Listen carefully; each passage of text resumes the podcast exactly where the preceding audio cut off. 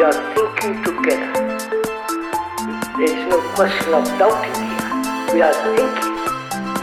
You may question your very thinking.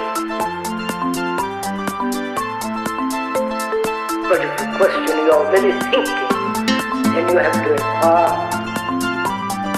into the nature of form which we have gone into,